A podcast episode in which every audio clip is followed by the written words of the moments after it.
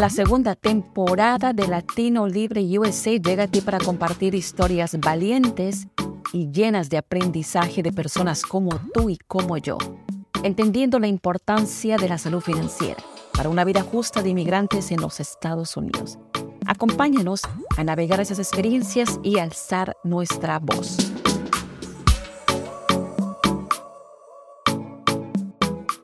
De hoy en Latino Libre USA tenemos a Baltasar de Anda Santana, quien dirige Latino Academy en Madison, Wisconsin. Baltasar, bienvenido. Muchísimas gracias por tomarte el tiempo de compartir con nosotros las experiencias y sobre todo los servicios que da Latino Academy en Madison, Wisconsin. Cuéntanos un poco más primero de ti. ¿Quién es Baltasar de Anda Santana? Claro que sí, muchísimas gracias Jessica por esta oportunidad. Este, bueno, pues Baltasar de Anda Santana viene de México, de la ciudad de Guadalajara, Jalisco. Este, ya hace 22 años que estoy aquí en este país.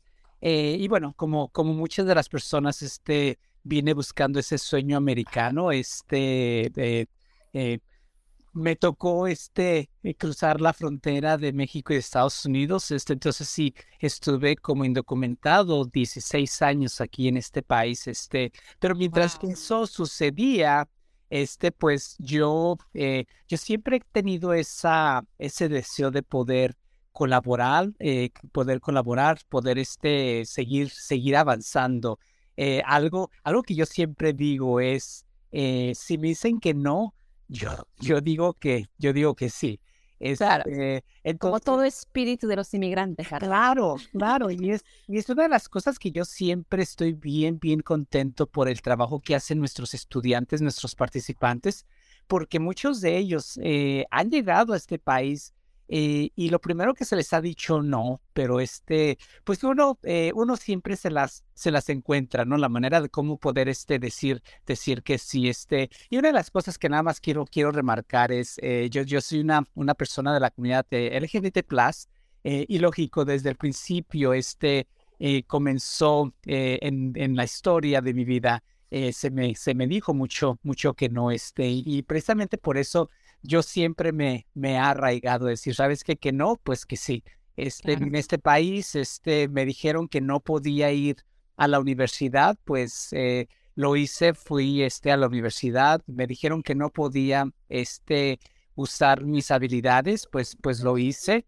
Este, y, y este, pues bueno, eh, gracias al hecho de que este Obama pasó lo de la este, el Dream Act. El, Dream Act, pero también este, lo, lo de las esto, parejas del mismo sexo, que, pude este, pues, casarme con, con mi esposo, este, que es de ahí de Minnesota. wow, wow. Eh, y Baltasar, quisiéramos regresar un poquito más atrás. Hace 16 años que tú llegaste eh, a los Estados Unidos. Hace 22. 22. Y fue indocumentado por 16. Por 16. Entonces, vamos un poco a regresar hasta esa oportunidad donde con todos esa, esa mentalidad de, primero vamos a empezar, eh, tenías que salir de México porque entendemos que las comunidades a las que tú representas son mucho más violentadas específicamente en México. Entonces, cuéntanos, cuando te moviste, ¿qué es lo que al final decidió que tú te tenías que mover a, a los Estados Unidos y cuál fue tu primera experiencia, el, encuentro que tú tuviste con esos Estados Unidos que de repente nos cuenta Hollywood, pero en tu propia experiencia nos puedes relatar qué pasó contigo, cómo, eh, qué te pareció a ti el, el, momento de llegar a los Estados Unidos.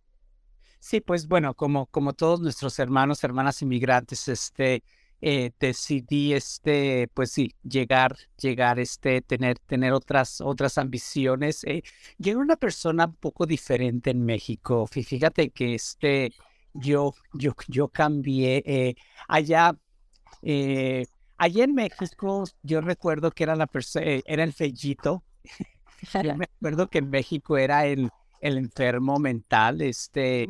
Eh, recuerdo que en México era yo la persona que no tenía este, esas habilidades.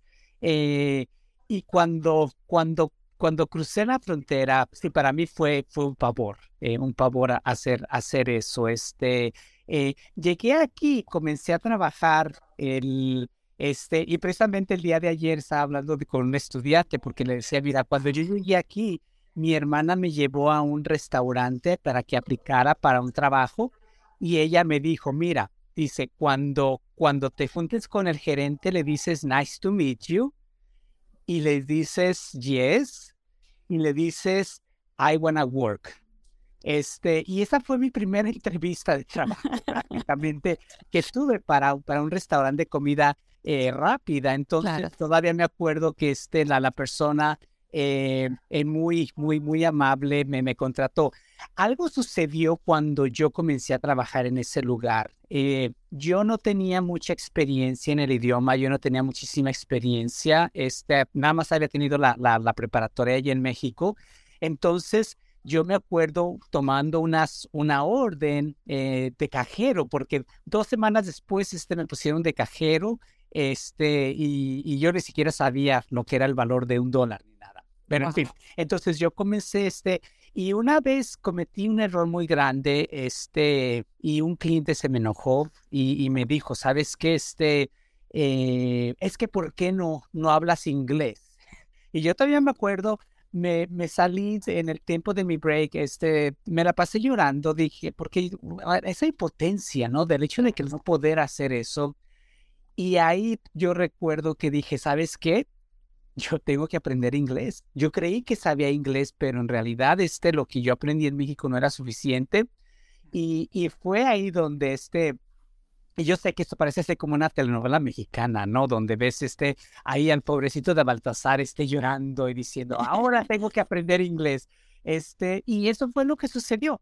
Eso fue lo que sucedió. Yo dije, no, voy a, voy a prepararme, voy a, este, mi meta es ir, ir eh, eh, eh, aprender inglés, mi meta es ir a la universidad y mi meta es hacer algo este, que nadie me...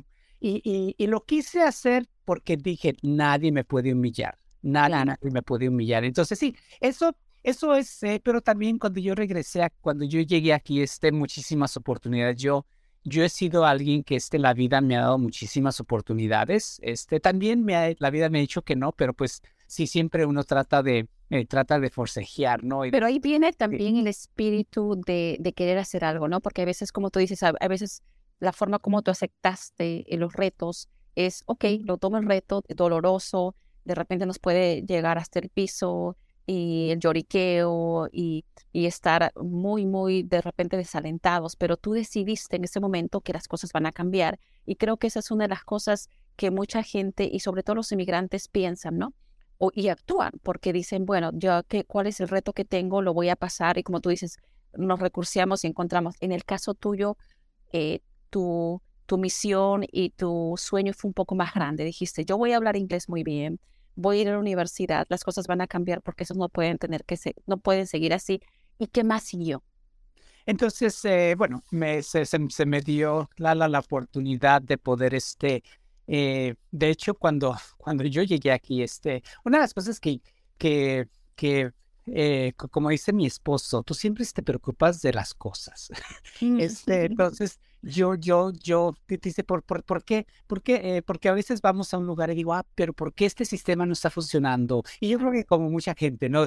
Este, vamos a una comunidad y bueno, ¿qué hace falta? Aquí hace falta el agua, hace falta eso, hace falta lo otro. Entonces, algo, eh, yo cuando, cuando llegué, este, yo, yo quise, eh, sí, siempre he querido ser, yo siempre quería ser un sacerdote católico, siempre ha estado como parte, parte, parte de, de, mi vida. Entonces, este, de, hecho, en Guadalajara yo estuve en el seminario por unos eh, seis, siete años, este, me salí por mi orientación sexual, este, eh, bueno, me sacaron, me sacaron, bien, este, por mi orientación sexual, este, eh, entonces, eh, lo volví a intentar otra vez aquí cuando estuve en, eh, cuando llegué aquí a, a, a, Milwaukee, este, y otra vez, pues no, no, no funcionó, este, estuve por, por cuatro años, de hecho, cuando yo de, de, este, vi bien chistoso, este, cuando yo llegué allá a San José, California, y después me vine acá a Milwaukee, y, y había un trabajo como director del Ministerio Hispano este, para, eh, en, dos eh, iglesias de acá de, de, Milwaukee. Entonces, pues yo, yo, yo apliqué y, este, eh, pues me, contrataron, este, no, no, no, no, no sé por qué, porque yo no tenía muchísimo conocimiento, este, pero en fin, me, me contrataron a ella. Después fui, fui al seminario, este, con los, es, una congregación, este, se llama los salvatorianos. Y después ahí, este, eh, decidí otra vez eh, salirme, eh, porque en aquel tiempo, pues yo no tenía documentación y siempre iba a ser ese un, un, este, un reto. Un reto me, me fui a hacer mi, mi universidad este, a UW Whitewater. Estuve ahí, te terminé. Eh, fueron, eh, pues, bueno, yo siempre quería ser actor, este, bueno, sacerdote y actor. O sea, tenías, tenías el, la vocación de servicio y la vocación de servir porque definitivamente el arte trae muchas cosas muy bonitas al corazón, ¿verdad? Sí, este, entonces, pero yo comencé mis estudios ahí en Whitewater, en el, en el departamento de, de drama. Este, yo siempre bien dramático.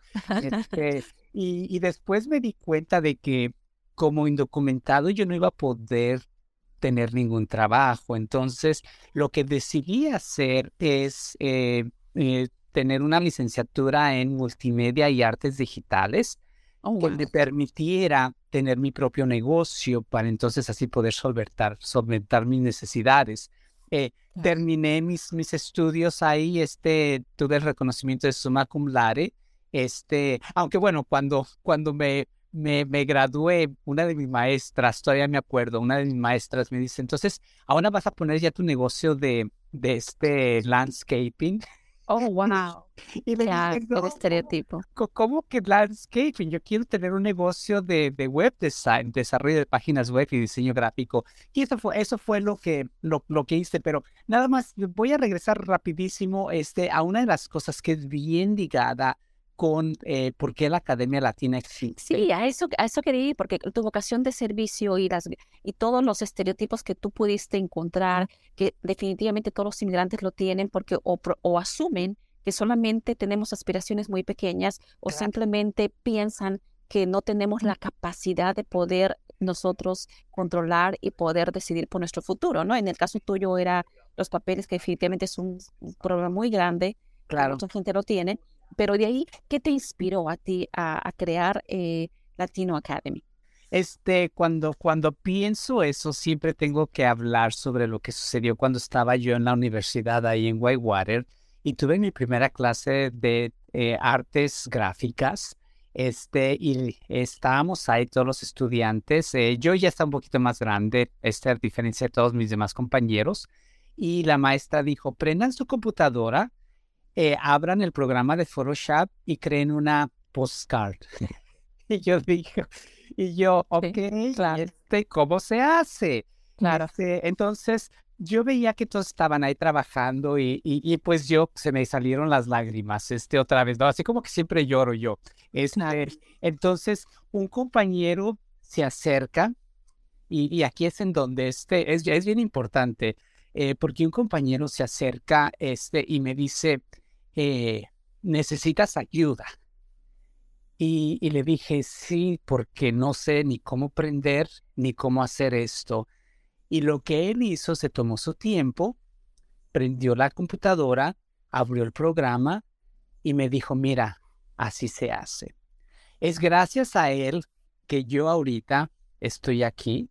Es gracias a él que ahorita eh, puedo decir, este, y es de una, de una manera muy, muy este, eh, presunciosa, es gracias a él que ahorita la Academia Latina existe, porque este, ese fue el modelo que utilizamos cuando creamos la Academia Latina, de poder apoyar a las personas que no saben, que nunca han tenido la oportunidad a eh, conocer un sistema, desde una computadora hasta las clases de inglés, hasta manejar el montacargas, manejar este en un camión de CDL.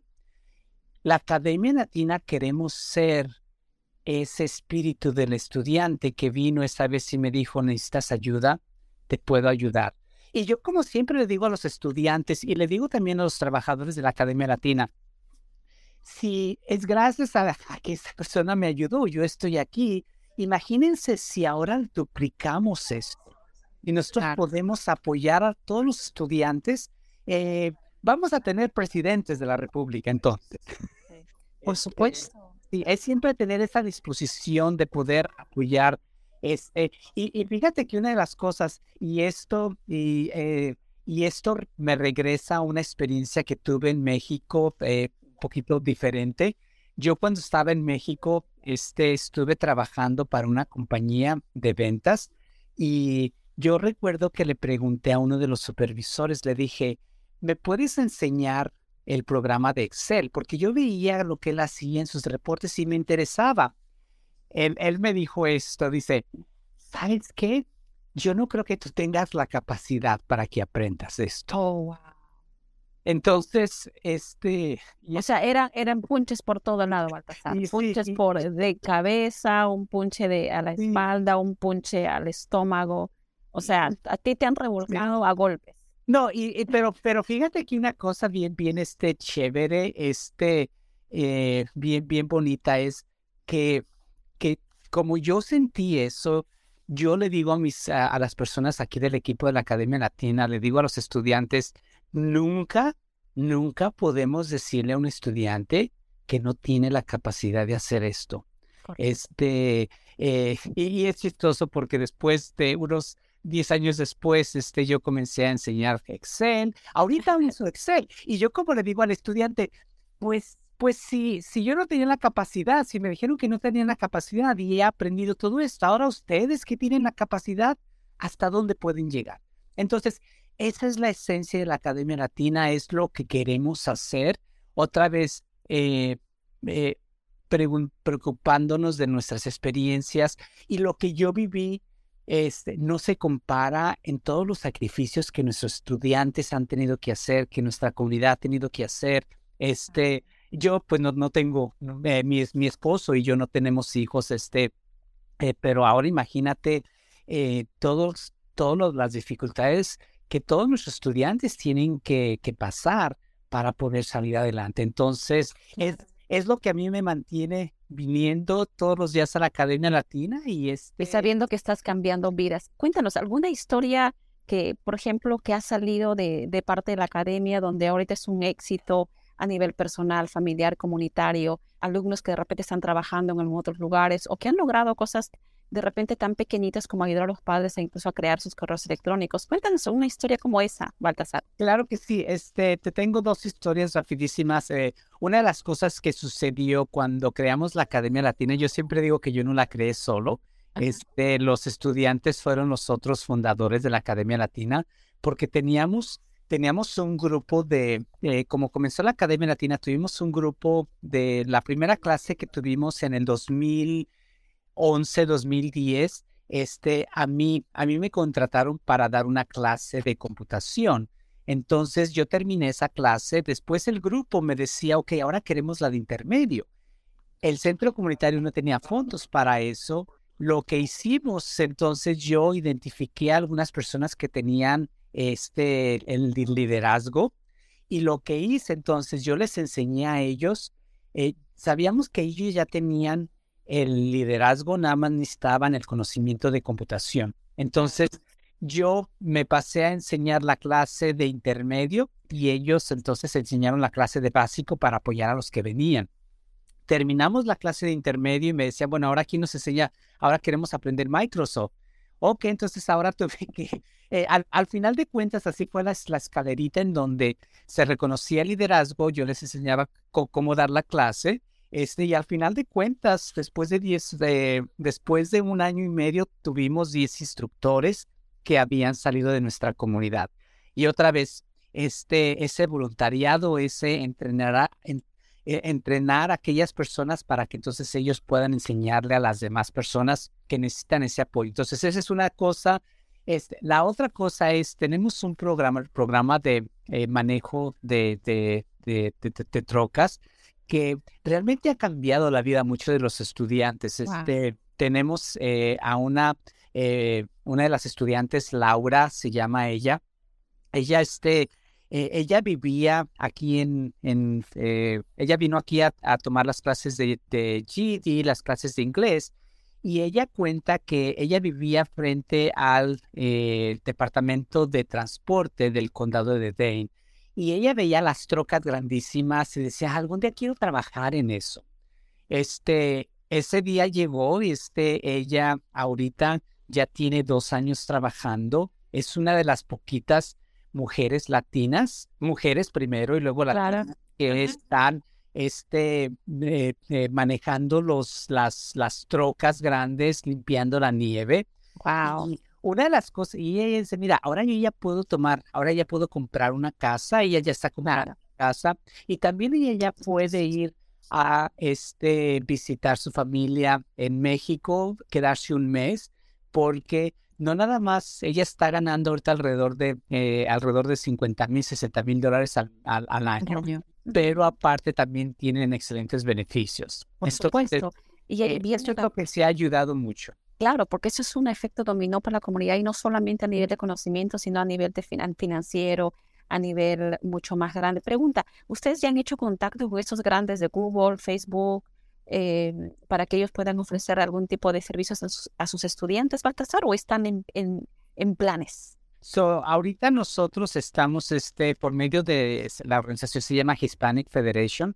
Recibimos un grant, este, un subsidio, creo que se llama en español, este, para dar nuestras, eh, para, este, eh, por medio de Google, eh, para poder nosotros dar este, estos entrenamientos. Tenemos lo que son los, los certificados de Google completamente gratis, que normalmente cuestan 600 dólares. Wow. Y esto lo puede hacer, todavía tenemos, esto lo puede hacer en línea. Eh, comuníquese con nosotros a la Academia Latina. Todavía tenemos esta oportunidad y es, son varios certificados que pueden obtener este, los certificados de Google para entonces que usted pueda avanzar en su, en su trabajo. Excelente. ¿Y cómo los pueden ubicar? Mm, ¿Qué pasó? ¿Y cómo los pueden ubicar? Este, bueno, estamos en nuestra página web, este, www.latinoacademy y eh, academy con Y al final, al final. wi.org. Este, también estamos, nuestro número de teléfono es 1 608 310 4570 608-310-4570. Perfecto. ¿Y qué sueños tiene tu organización, Baltasar? Eh, uno de los primeros sueños es asegurarnos de que nuestra comunidad latina tenga más opciones económicas, porque es lo único que va a ayudar a, a nuestra comunidad a salir adelante. Sé que hay programas que benefician, tenemos los, eh, las despensas, tenemos programas que ayudan este, con la vivienda, etcétera. Pero al final de cuentas, lo que va a apoyar a nuestra comunidad es si nuestra comunidad gana buenos sueldos. Claro, autosuficiente. Autosuficiente es lo que queremos. Queremos asegurarnos, este, yo creo que ya, este, sí, entonces te digo, esa es una de las cosas que estamos, estamos buscando. La otra es eh, conectar a nuestra comunidad a trabajos que a lo mejor no, es, no hemos estado conectados. Eh, como comunidad latina hemos trabajado en los restaurantes, en la limpieza, en las granjas. Ahora, yo creo que, que hemos estado ahí muchísimo tiempo. Ahora tenemos la oportunidad de, de, de, que conozcamos otras áreas. ¿Por qué no transporte, manufactura, este, tecnología? Tecnología, por este, supuesto. Entonces, es lo que estamos haciendo, es lo que queremos asegurarnos de que, de que nuestra comunidad siga avanzando, que tengamos, que, que la persona, que la persona tenga opciones, el estudiante tenga opciones, el estudiante puede decir, ¿sabes qué?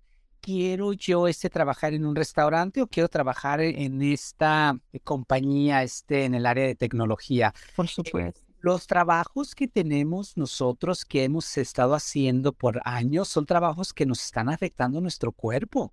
Entonces, eh, también ahí es algo que preocupa a la Academia Latina, este, eh, el, cuerpo de nuestros estudiantes, sobre todo si es en la limpieza, todo el día parado en las fábricas. Eh, queremos que nuestros estudiantes tengan los, el, oportunidades en donde puedan ganar dinero nada más presionando un botón. y yo sé que es, es posible. No, y es posible. Para cuestión simplemente. Y tiene que tener muchísima educación, etcétera. Pero, pero yo creo que nuestro cuerpo vale mucho. Es, supuesto. entonces, y, y, a veces me, me da este no sé, me, me da penar de, de que nuestros estudiantes este, eh, se, sacrifican mucho, se matan mucho y después, eh, pues sí, salen con, con problemas en un futuro este, ya cuando están, están eh, retirándose. Perfecto, así es, Baltasar. Y definitivamente nosotros vamos a hacerte llegar algunos contactos de gente de, de repente de Google, organizaciones que dan servicios y que dan fondos para organizaciones como la tuya. Eh, sé que está a nivel nacional, entiendo que pueden hacer clases online, ojalá que puedan prestar servicios a mucha gente los, alrededor de los Estados Unidos.